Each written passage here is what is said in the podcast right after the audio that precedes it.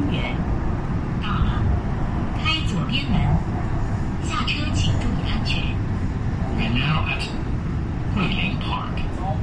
Doors will open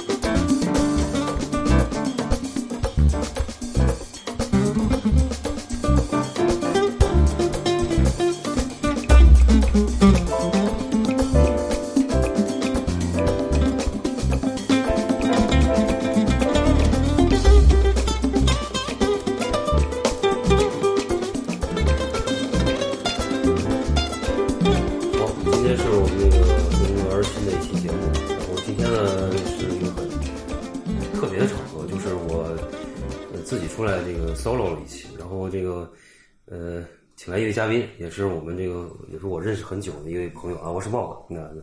说一下，这个一位嘉宾，然后他呃正好最近在上海，然后也是我们很很很多年的一个朋友，然后从事的也是我们其实非常感兴趣，也是我们关注的一个领域吧。然后今天我们先把这个，来，你先自我介绍一下。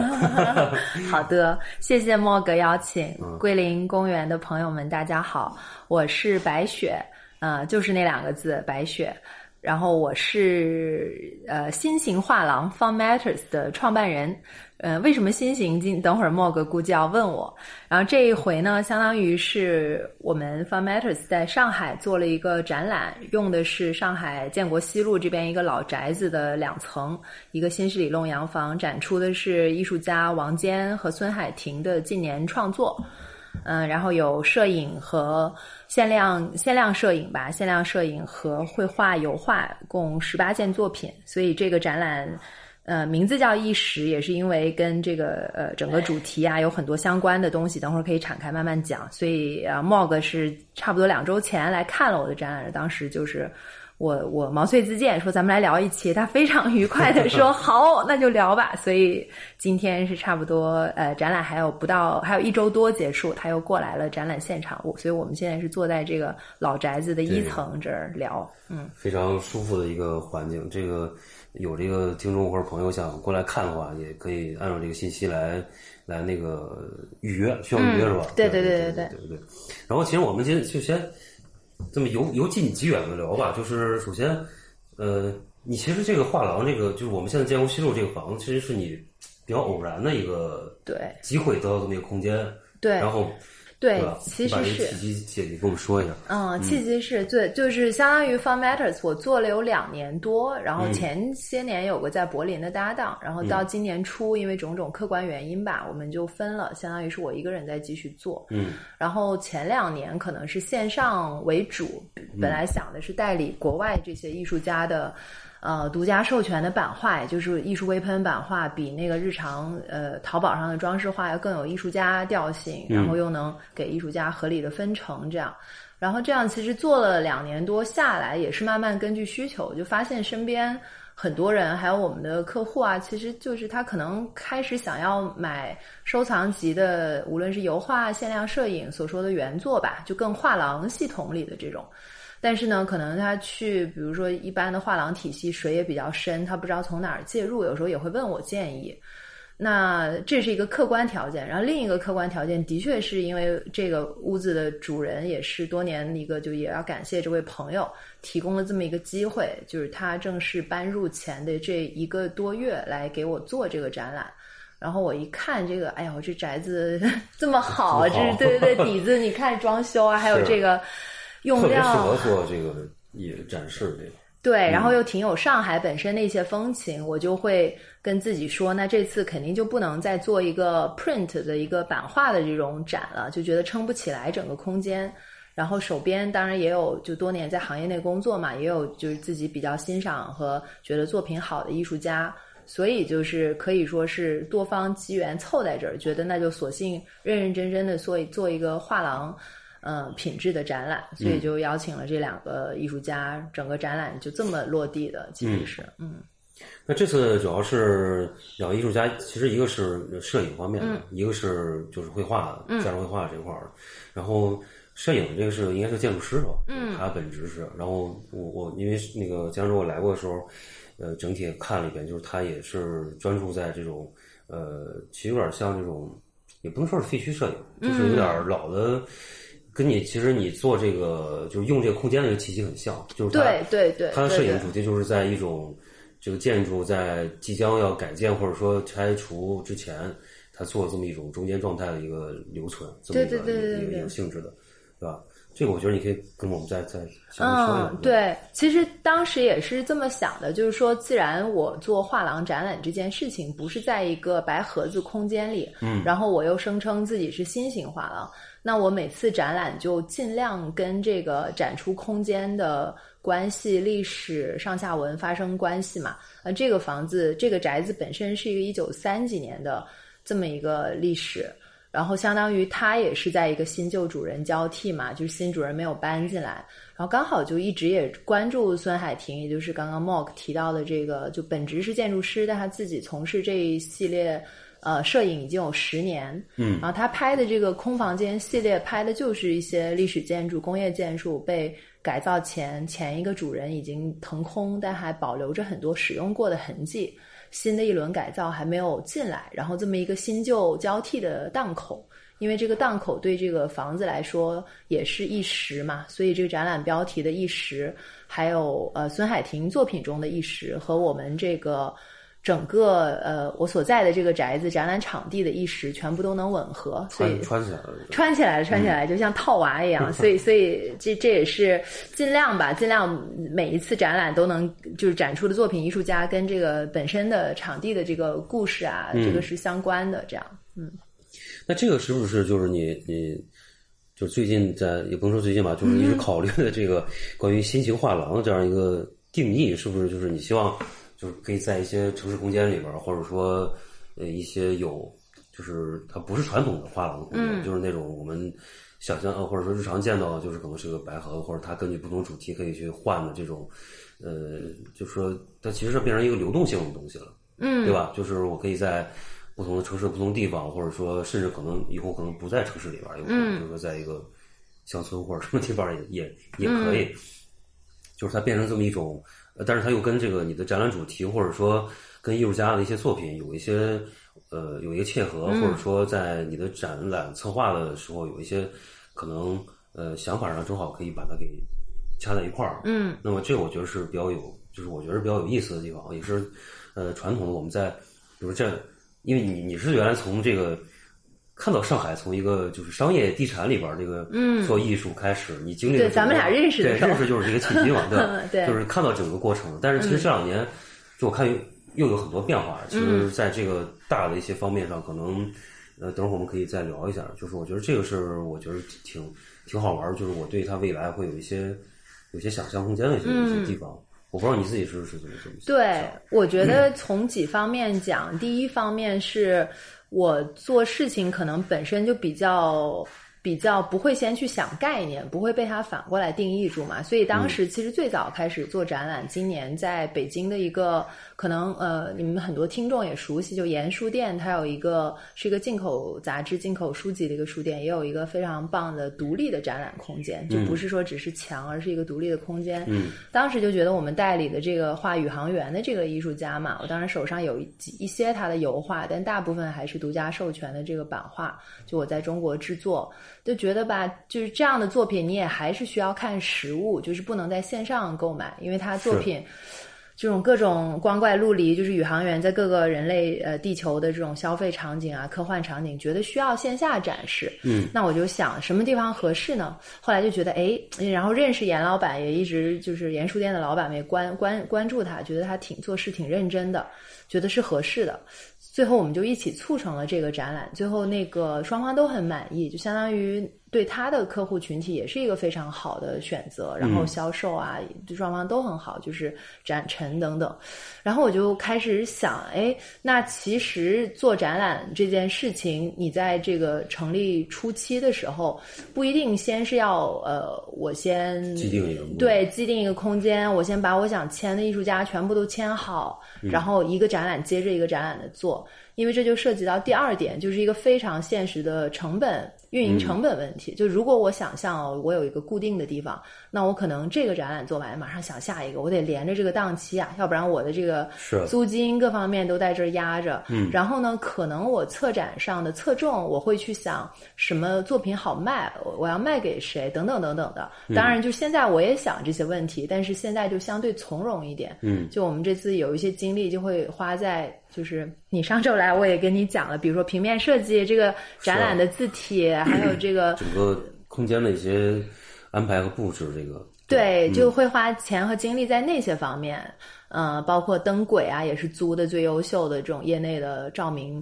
嗯，美术馆画廊照明，就是你会用一些新的模式去把原来模式可能对初创阶段比较有挑战的地方给规避掉，然后同时你可能同样的钱你花在其他方面，然后让整个展陈每次来的人都会对你每一次亮相都觉得就是又新又专业吧，这是我尝试在在在探索的方向。嗯，就是说，呃，还要保持这个专业性和一些这种展览细节的一些这个，嗯，这个把握上，我觉得还是，因为我我来看到很多，比如说 插插花啊，还有整个这些所有细节，都是还是按照一个非常严格，也不能说严格吧，就是一个非常专业的一个标准来来来去执行，或者说，嗯，一方面它有专业性，一方面它空间又是。呃，灵活有趣的，嗯再加上你展览主题跟这个切合度什么的，那以后如果说你再做的话，会不会有这种再去按这个标准去执行的？或者说，就是你有没有压力？下次对呀、做其实很有压力啊。我们开始前我就说嗯了，就是一下子这次展览时间也紧，但是就尽自己最大努力吧。然后各方朋友啊资源也给了很多帮助，所以最后呈现出的面貌就是还是挺受好评的。然后就是。不害羞的说一下，就包括作品的收藏情况也还都满意嘛？对第一次这种各方面，嗯因为有比较嗯。卖的不错，对对对，有有所谓的这个新藏家，也有比较比较嗯就是可能资深的藏家也有也有都有收他们的作品，嗯，所以的确对下一步，我现在就有点觉得肯 gallery 画廊这件事情肯定是要做了，嗯，那就是可能把之前的这些偏线上版画的这个部分放在就是 Fun Matters Shop，、然后这个展览这种呃画廊的形式放在 Gallery 两个模块儿这么去做，然后就是 Mog 刚才问的这个，我也做个承做个承诺吧，就就尽量每个展陈对立个立个 flag，对，尽量这个呈现还是要非常专业，包括呃写文章啊，我们请青年作者写文章，这两天就要发表，就等等，就这些就是。嗯，传统专业画廊该做的事情，包括我的一些责任上，该替艺术家操的心也好，该做的推广也好，也都都希望能做到吧。嗯嗯，就是我们认识其实是在一个这个比较有，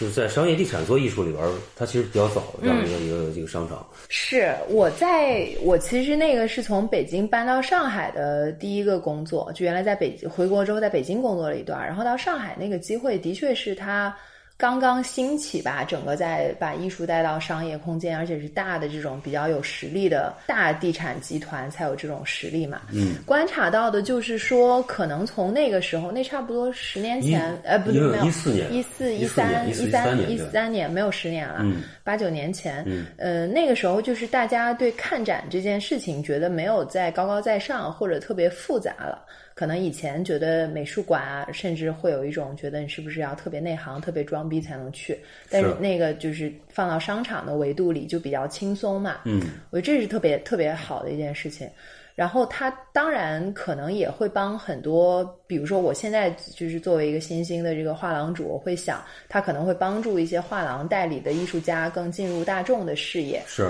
嗯，其实而且他的那个策展部是就是艺术负责艺术的这块的人是专门学策展这种，嗯嗯所以他该把控的一些专业性是 OK 的，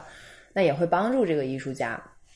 但是可能到后面，呃，后面我就离开了嘛。到后面我可能就会觉得，在一个作为个体吧，也是人的性格所致，我就觉得，就我个体还是想看到自己每做一件事情，那个效果和成果更直接。就对我个人来说，当时就觉得在大的这种集团里做事，你你总觉得这个最终的这个结果比较抽象，就很就它可能受很多因素会影响。对对呃，就是它执行上不是百分之百的能够体现个人的这种嗯想法或者什么，它受到很多不同因素的这样一些对对，嗯就呈现出来，可能外人都觉得很什么什么，但可能自己一些细节本来的想法啊，就是嗯，达不到要求。达不到要求嗯吧。但但反正也是那时候比较年轻啊，我觉得我在在那里多 多干几年，就说不定职业不一定是在做现在的事情。但没办法，我觉得人年轻的时候，你那个职业选择就是性格决定命运嘛，你什么时候辞职，什么时候不干，也都是一个 都都定好了，都定好了。那时候就冥学冥之中，嗯嗯不过他那个就是，嗯，包括这两年你看商业地产里边，就现在上海，比如说，呃，很火的像什么 TXY 海这种，嗯。对吧？它又是感觉又是新的一种，就更轻松了，嗯，然后其实更可能那个距离更更近了，对。它可能整个连从这个商场的一些安排和一些展示逻辑上来讲，都和以前都不太一样，嗯。那么它可能包括它在一些商品和艺术品的这个界限上，它也做的比较比较模糊了，对吧？比如说像这两年有很多艺术家的一些潮玩啊，这种、嗯这种这种东西，它都变得很很很很就是很贴合这个潮流，或者说它这个这个效率也很快，就变成整个，我觉得是可能会有些这样一些变化吧。嗯，等会儿我们也可以结合就是嗯，就这个再再再聊一下。就话题还回到你这儿来，就是那就是如果再往前看的话，其实你后来你从从那个就是那个公司那个某公司 某公司某大集团大集团，嗯，对，离开之后，其实你就回你就回北京了。呃，有一段儿没有，中间其实还有一段儿，哦就是我在上海那几年，后来做的事情离艺术有点远，但是反而是营销、marketing 上越来越多。就我从那个大公司离开，想起来吧，去的那个这个名字可以说，啊，这个可以说嗯 Wagas 集团就是。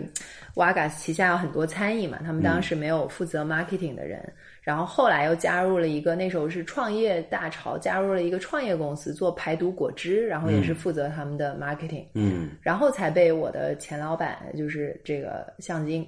招召召回，对召召回北京，就是帮他负责艺术家工作室的一些事务，所以就从上海又搬回北京，所以就有点儿越来越做 marketing 的那些东西离艺术有点远，对，嗯，但是也给你很多经验，就是会会会会就是，跟这种，因为呃，餐饮类的，或者说它这个在一些整个它的一些逻辑上，或者它可能更贴近市场，或者变化这种速度会更快一些，嗯嗯对吧？嗯它会根据这个实时情况做一些调整。会会会，而且还是比较洞察客户心理，包括我做 Fun Matters 前几年，像卖这些版画，肯定是一对一的客户会比较多嘛，而且它的这种价格呀、体量肯定比卖油画接受度更广，所以有的时候包括怎么跟客户打交道等等等等，就可能那几年做 marketing 啊，还是会有、会有一些经验积累，嗯。嗯，那回北京之后，就是在那个就那个向京老师，就是他，就向京就是我们都知道，就是一个呃，在中国很有分量的这样一个女性雕塑，嗯，对吧？然后你回到他那儿，就是等于是个呃，就是助手，嗯，但是就是但是其实负责的事情很多，是吧？对对对，就是相当于他一直向老师一直有助手嘛。当时他找我回去也是觉得说，可能看中了我比较这个帮他公关一些对外的事务，嗯。因为他那两年可能呃美术馆展览计划比较多，甚至有些海外的合作，嗯。他就想找一个能帮他就是这种代他代表他出面谈事情啊，有点就是有点像，就是相当于除了那个雕塑制作和安装那部部分不技术负责这方面，纯技术不做，其他的都都会照顾到。嗯媒体有的时候藏家，有的时候美术馆，还有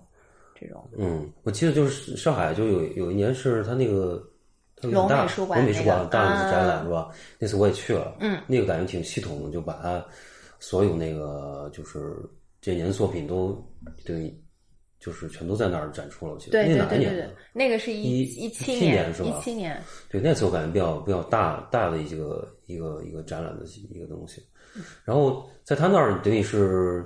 就等于把这个说实话就是把就是除了一些所有都干了干了一遍这种，就是接包括销售，嗯包括也都都都有有有做这种的。对，都、都会有销售的可能相对少一点，因为它的分量还有那个价格吧，藏家对接的没有那么多，但有很多那种合作啊，有时候商业品牌也会过来谈合作，就各种事情，反正来什么接什么，自己也会主动做一些，就是。比如说围绕着龙美术馆那个展览，哪一些媒体关系，还有一些故事是要特别曝光的，就整个的这种哦规划，哦，就都都都都会有，就是所以当时对接的方就很多，就是当然可能也是向老师这种分量的艺术家，你在他那儿两三年，你整个接触的面会很广，因为可能从美术馆到海外画廊，甚至有时候海外的那种学者。嗯，到国内的那个商业品牌、媒体，就你全部、呃画廊全部的面儿都能，就是通过跟他工作，你代表他这么哦，对接上这种。是，嗯，那其实就是再再往前说，就是你原来在 求学的经历，就是最初的时候，你其实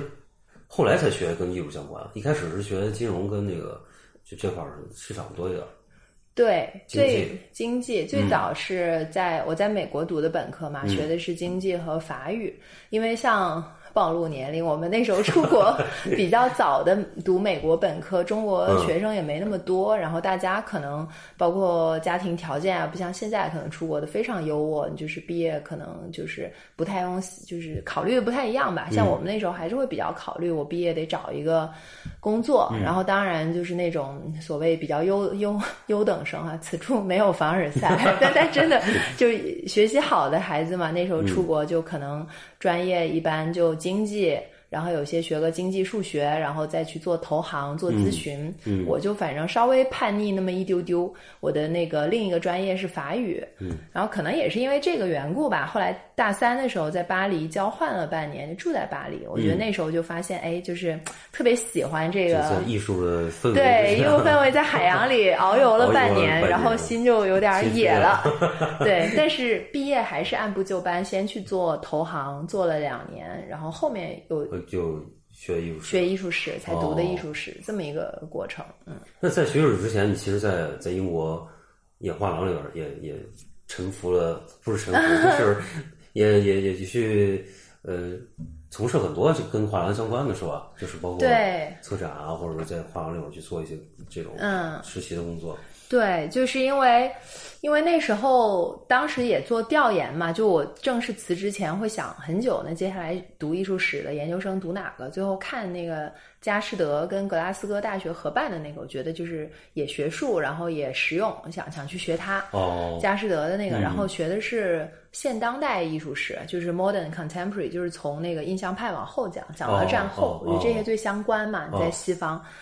然后就觉得，那去学之前，这个研究生才一年，那我想我从投行走的，去学之前，先把艺术圈能干的，就是不管给不给我钱，实习也好，就都先干一圈。所以就这么，相当于其实就是相当于零九零九到一零嘛，就在伦敦，然后包括呃上海。香港也有一点，然后北京就反正能找到各种工作。有时候那时候就是那时候也没有微信啊，嗯就写长邮件打哦动、就是就是打动对方。然后我跟陈旭就那时候认识的，哦，是吧？就新单位，他那时候在做新新单位。然后我就觉得，哎，他做的很有事儿，然后就可能写，我也不知道是写什么，是豆瓣儿还是写邮件，就说要见面，怎么怎么，就挺挺挺闯的嘛，我的性格。然后就全部干了一轮整个艺术界的各种工作。对，新单位也是一个暴露年龄的一个 对的，就离这儿离其实离这儿不远，就在永嘉路啊对我跟他见一家店，对对对对对对，他没怎么变，我觉得都就是短发，特别精神。对对对，所以说就是也算是在整个行业里边都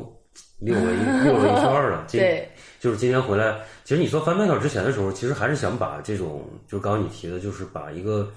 呃艺术品原来看起来是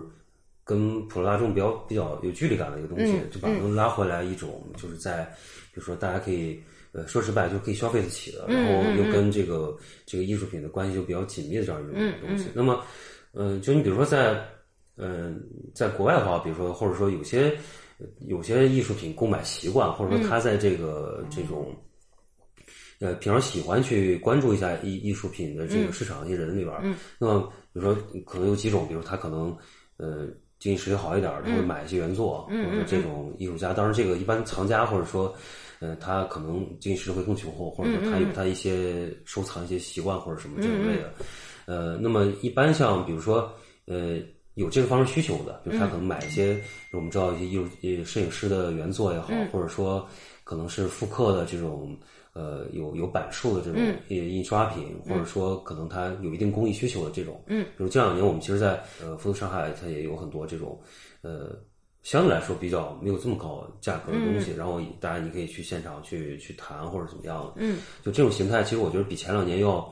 就是大家可以慢慢去理解这个事情了。对，对你你做这两年，你有没有感觉就是，呃，就是就是受你的受众在这一块儿，他消费能力或者说有比较长足的一个增长？对对，我觉得还是会有，就是好像嗯，但一开始我的确没有马上想开一个实体的原因，也是先从那个。就是艺术微喷版画这种入手嘛，然后整个单价呀、客单价还有客群没有能够支撑得起你整马上开一个实体店。二是因为中国可能消费习惯这种叫中产或者叫什么以后，他买作品就像你刚才说的，还没有到国外那么成熟嘛。是，嗯，但这两年做下来，我就的确觉得大家会。更呃会更在意你这个艺术家是谁，而不是原来可能简单的就是画面好看。所以我们推的时候，像我们成立初期，就是我和我这个前搭档王欢嘛，在柏林，然后我们就进了一批这个国外的这些呃正版授权的这些微喷的版画。然后当时也不会特别强调艺术家是谁，可能会这么推着去卖，定价也比现在再略低一点。其实现在也不高。嗯。然后现在反而就会更着重去推艺术家，就哪怕是一个你看到像这个电子拼贴的这种，我们售价这个才不到八百，但也会把艺术家是谁讲清楚。嗯。所以就觉得其实现在大家也会。就不仅是看一个视觉上的画面，大家会更注意，就是就哪怕是做一个电子拼贴作品的艺术家，他他并不就见得比一个画油画的艺术家脑子中的创造力少了些什么嘛？这种就还是会比较认真的去推广这块，比较一视同仁吧，不会因为就是这个价格是好几万，这个是几百，我就不不不去讲艺术家的故事。嗯，是，这就是嗯，包括这两年就是。因为我我们那个桂公园这个，嗯，就也在一直关注自出版这块，包括我们自己也其实参加了很多次这种，呃，书展。就是以前我们也好多期节目也有聊到过摄影书啊，或者说自出版一些书展上面一些，呃，就这个现象吧。嗯，然后其实我们也关注到，就是现在比如我们我们去直观感受，就是年轻人他其实在这方面的销售消费能力，嗯，或者说他在一些销售意愿上来讲。呃，他其实我觉得还挺强的，嗯，就是我们去北京，包括 A B C，呃，上海安富的，他有些人是我们会看到一些熟面孔，就是他会来专门消费这个东西，嗯，然后他会拿背着一个大包，然后他就我就今天一定要买这东西出回去，然后当然今年我们其实也发现好像有这么一点疲态吧，就是可能大家对这个形式，包括因为疫情问题嘛，很多国外。艺术家进不来，或者说一些出版商进不来，嗯，然后有点内卷，感觉 这个形式上。但是其实，就是包括我们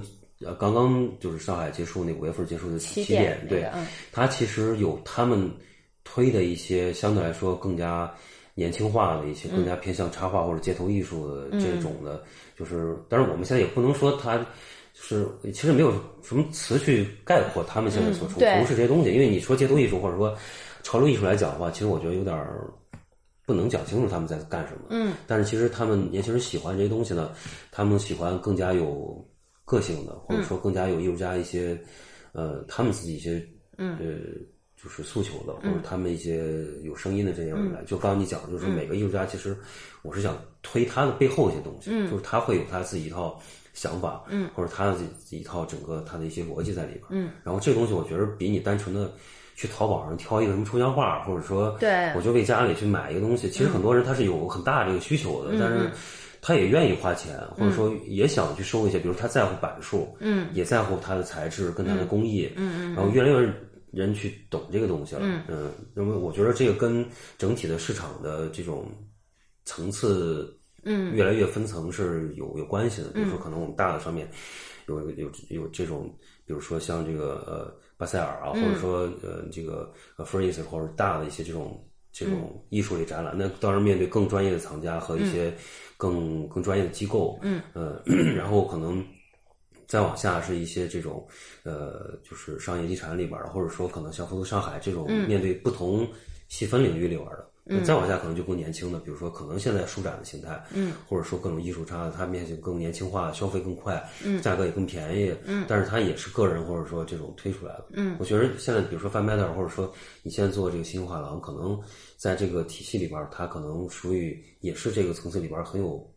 对很有意义的一个。对对，而且而且我刚才听你说，我一边也在想，就是比如说这种潮流啊，街头可能就是像做画廊画廊主吧，我现在就好不习惯叫自己画廊主这个身份，但可能的确是了。就你还是有一部分得从自己的喜好和审美出发嘛，我觉得这个是毋庸置疑的。要不然你这个就哪哪怕至少对于我的价值观，我觉得就是这东西，如果我自己没有真正的跟他有情感共鸣，我觉得哪怕我一次这个生意做得好，我可能也很难长久。嗯那可能对我来说，就是现在我看街头啊、潮流这个东西，我一是呢，就这个这种艺术语言，我觉得它已经很成体系，做的人也够多了。第二就是的确跟我的这个情感共鸣没有那么多，是所以我可能就是虽然形式上会比较新，会用不同的场地、不同的这个就是合作方式去做画廊，但是我选的艺术家还有可能自己的这种审美语言上，就还是从自己的这个喜好和自己最了解的这些叫藏家呀、叫叫叫消费者、叫新买家都不重要了，从他们的这个出发，我嗯觉得是。说我们这一代好像有点沉重，因为的确这次买买，包括孙海婷作品，也有一个非常年轻，九四九五的人也有，嗯就可能不能简单的用年纪来说事儿吧，但就至少就是我不会太去担心，说我是不是要更适应年轻化、更做潮流的那些，就还是觉得相对从自己认可和真心有这种情感连接的作品是和艺术家出发，对，刚才你提到那点其实挺重要的，就是作为一个画廊，或者说本身他自己的选择范围和他的一些呃，可以说是标准吧，或者说是肯定有有有一套呃自己一个一个想法的，就这个东西也是别人去通过呃这个东西去认识你，或者说他去发现的。比如说我我就是喜欢你选的东西，嗯，或者说就是喜欢你推的这些艺术家的形，这个他的一些作品的形式，嗯，那么这个我觉得还是还是一个挺根本的一个东西，嗯对吧？就是大家都会按照这个这个这个方式方法去去来看你的展览，或者他下次还有抱着一种期待，你还在做什么东西的，这个我觉得这样是挺对的。就是具体到这次的话，就是比如说像刚才有提到那个，就是另外一个艺术家，就王坚，你你在就是跟他这个。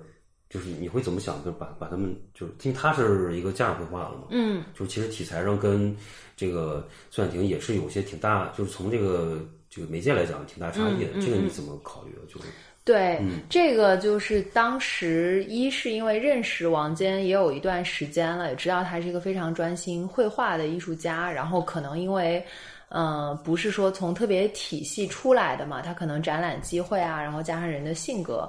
展览机会也没有那么多，然后觉得这次有这么好的这个展览空间，嗯、也看了他的一些静坐，因为他就楼上那个特别大的黄的那一张，嗯当时就觉得跟这个木梁的那个气质。有稍微有点日本那个侘寂风，那个、哦那个东西，觉得比较能带出来。嗯，二呢，也是比如说我筹备这个展、策这个展，也是觉得只有摄影作品会太单薄嘛，整个撑整一个这个地方。嗯觉得油画那种看原作的有一种时间的那个感觉，加上王坚他呃那个颜料用的很厚，然后他会一层层不断涂抹，在他作品中也有那种一时非常偶然性的一些呃增加或者是删 删改啊这些，所以就是我觉得这故事也能讲圆，就是跟这个一时，然后的确是整个展览布出来之后，发现很多微妙的东西，就是它一层那个白色的那个上面不是有不断剥落的那个吗？对对对，我看了。然后孙海婷楼上的有一个也是段祺瑞旧府的一个旧房间，它也有墙皮剥落的那个、哦那个质感。是。啊然后很多这些联系，还有包括王坚绘画里不是有猫嘛？那个黑色二五的猫，嗯。孙海婷那个一层有一张上面有猫爪印的痕迹，哦，就很多这些关系也是是很那个很微妙，很微妙，都是你布展出来之后，呃，有些是观众发现的，有些是就是就朋友或者自己慢慢发现的，所以你就觉得，嗯，我觉得做好一个展览，好像还有这种起步，有时候也挺玄学的，有的时候就是有点儿，你这个时机到了，然后你跟这两个艺术家也坚信他们是严肃，呃，就是创作的艺术家，嗯，然后作品，然后各方面也都合适，主题也说得通，然后你放在一起之后，很多微妙的化学反应就会慢慢出来。你合到一块儿去了。嗯，我觉得这个还是，就是其实你在一开始做的时候也没有没有想到这些东西，后面是它慢慢浮现出来的。对，就是慢慢生发出来。然后很多人也觉得就是是蛮和谐的。然后嗯包括我们这次布展，也故意没有想把摄影跟绘画分开，就摄影放一个房间，绘画放一个房间。嗯然后是想把它们混着这么布展出来嘛。当时也是因为呃也建了个模，好在就是哦王、还建模了对，因为 因为他自我介绍 对，建了模，因为因为王 王坚他从事那个绘画，他一一四年开始专职绘画嘛，之前也是建筑师所以老老对对对老底子还是可以用一用的。然后就建了个模，大概知道这个画画与画之间的关系，还有不同视觉的角度可以怎么哦看到。是嗯嗯，那我还有个问题啊，就是你你虽然说你那个现在呃就是呃新型画廊，或者说它是一个有流动性质的，嗯，不是固定的这样一个空间的，那你自己就是在这个潜意识里边，就你有或者说你有可能也不是潜意识，就你有自己有这个空间有选择标准嘛？就比如说你，我就不会在哪儿做，啊或者我就哪儿我就特别喜欢在这种地方做，就是想在这样做展览。对，我觉得一定说不的，我现在这个 flag 就不立了吧？万一哪天打了呢？我觉得就别了。就是这节目留着呢。对啊，就别立了。嗯但是比较倾向的，觉得还是跟那个整个社社区，或者是跟它本身的那个质感有点关系的，跟那个城市啊、历史啊什么的。就这两次，这一次就不说了。严那一次，后来感觉比较好的，就是也是我们那个推文里，后来就拿什么做文章，就是拿青年路，因为。严书店在的那个地方，北京大悦城嘛，也是这几年其实，嗯，就大悦城那个商场的团队也也比较会做升级，就很多哦新的文化类的东西都过去。三联的那个书哦，对店，他，他之前有在办过一次书展吧，好像是他之前邀请我们去的，后来因因为疫情的事儿没去。对，应该哦有，就反正是现在是北京东边这些叫文艺青年啊什么也好，而且有也一些也挺有消费力聚集的地方。嗯然后严书店就在那一条街的后面的一条街，就也属于这个青年路板块了。嗯，所以，比如说我们我们推那个展览的时候，就会说这个宇航员就是我们拿下他的代理之后，巡游了一圈，然后回到了北京，落地于青年路，然后那个展览的名字又会讲叫安全落地。哦，所以我比较喜欢展览，就是可能从小就习惯写文章鸡汤，就比较喜欢展览的名字，就本身就那个故事你一听就能圆，所以很多有点值得玩味的一些地方。玩味，对对对对，但是又不是生凹的嘛，啊所以就是本身那个展览的位置和这个安全落地青年路就、关联性。对一下就串上了很多这种，哦所以就尽量这样借力吧，可以借到它这个地方本身的一些给人的一些情感想象，嗯嗯，然后你把它跟你这个展览的主题再串起来，这就一加一大于二了，这种感觉。嗯这还挺挺好，我觉得。就还有一个问题啊，就是你 怎么怎么突然突然感觉那个 问题多了是不是突？然问题多了，这是老是是老谋深算的天蝎座，真是。这个小建议都丢出来了。对对对对，你真下面就提纲根本没写这。个灵灵魂拷拷问，对这个嗯下面有什么新的展览计划？哦天，最近总在被人问这个问题。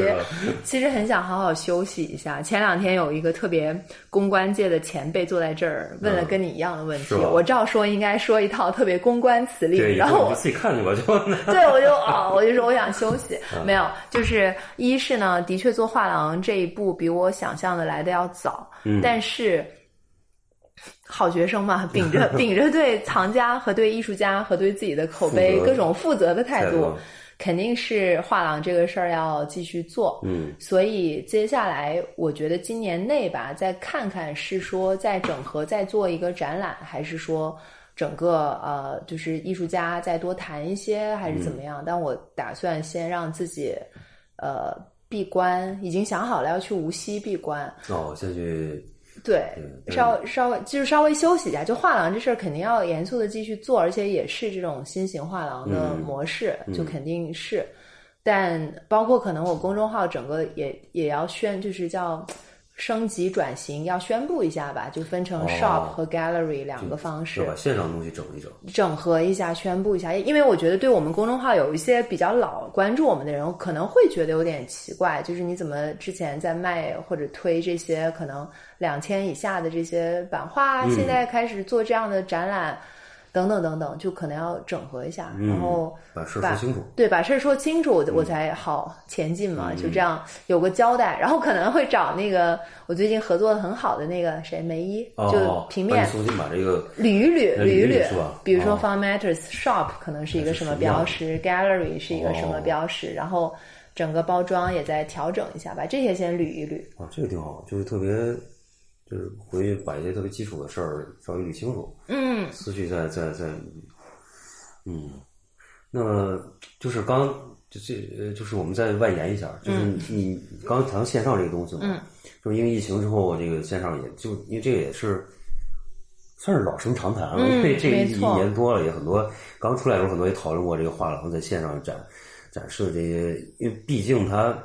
呃就是受这个受限影响，就是它又不像一些演唱会或者说这种活动类，你还能听到一些东西，嗯，还能看到影像。但是这画廊这个东西，你不来线下看，你是没没法感到感受到那东西的一些嗯一些。你觉得他这两者，就是说今后。包括你自己在在刚刚你说的那个线上的东西，你会倾向于什么态度？就是把一些东西怎么来去嗯平衡一下，比如说线上该放什么内容，线下去怎么去，比如线上讲故事也好，线下去把这个实体空间做的更加嗯，有有导览性。你有考虑过这些东西吗？对，我觉得这个就我还是我不想浪费大家的时间，所以就觉得线下但凡做事儿，呃，愿意来到你线下看的人，我希望他这呃一个小时也好，两个小时也好，一个下午也好，周末工作日。他觉得值得，就这是我一个最基本的东西，就不管他是感受到了，呃，就是我呈现这个展览的真诚，还是他能够就是艺术被艺术家的一些东西触动到，他愿意再分享给人，然后呃更甚更从那个商业层面，比如他想买一个作品收藏，都是他觉得值得的一个表现嘛。我觉得这是一个最低的，可能就我提这个要求，可能已经对就是听起来有点。就是怎么说，有点抽象，但我觉得这是我做事的一个最低标准。就我会比较觉得，既然放到线下，大家要出来看，而不是简单的滑动手机看一篇文章、转发一个什么，你还是要有诚意满满的这个态度嘛。嗯，那可能在线上的内容的话，就自然也是比较真诚的，但是可以更清醒一点嘛，就是可能可能呃，我也在想这个发发表的频率是要。就是你看回看我们公众号能看出来，今年就比以前频率会高一点。就嗯就前两年会也很 逗，我不知道这个咱们也可以聊。就前两年我我可能是会比较在意阅读量，就我会担心，哎呀这个内容不够劲爆，大家阅读量不高怎么办？怎么怎么样？然后今年反而没有这个包袱了。对，就觉得你一个比较稳定的曝光，然后哪怕读你的人是四五百人、六七百人，但是就是都是有效的就行。而且就是坦白说，公众号这几年大家的分流就是流量也很严重嘛，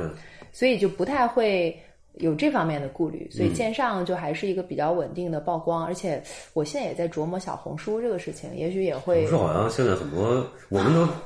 被逼的 其。实其实是要 是要，但我这块可能会找一个就是什么零零后啊、九五后来帮我弄一下，就哎，是这个确给他。实是，这你说的就是这个，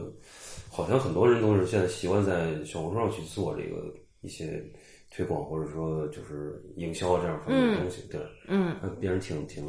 挺重要的一个一个场合的，嗯，嗯，对，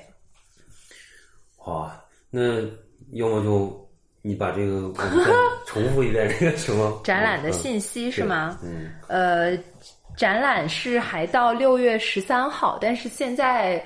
就是一整本来是一整个月嘛，五月十五到六月十三，但是现在有可能会延期几天，因为有一个重要的客人，一个机没有是一个机构的策展人，我挺想让他看一些作品的，他才会回来。宇航员来了，对对对，所以就是大家听到这一期节目都可以预约看展，然后预约看展的方式其实是加一个微信客服的微信号，我们到时候放在我们公众号里吧。也可以，你放一下吧，要不然我怕可能不太好记。因为这样就是只说的话，我们就是很多人不知道怎么来。记记不下来。对对，然后 Fun Matters 的公众号、小程序也都能搜得到。没事，反正你到时候一起放吧。好的，嗯嗯，那就这样。那好啊，我今天 我觉得莫哥问了很多，挺好的，挺好的，是个很好的交流。对，提纲上没写的。嗯，好，就这样。大家再见，拜拜。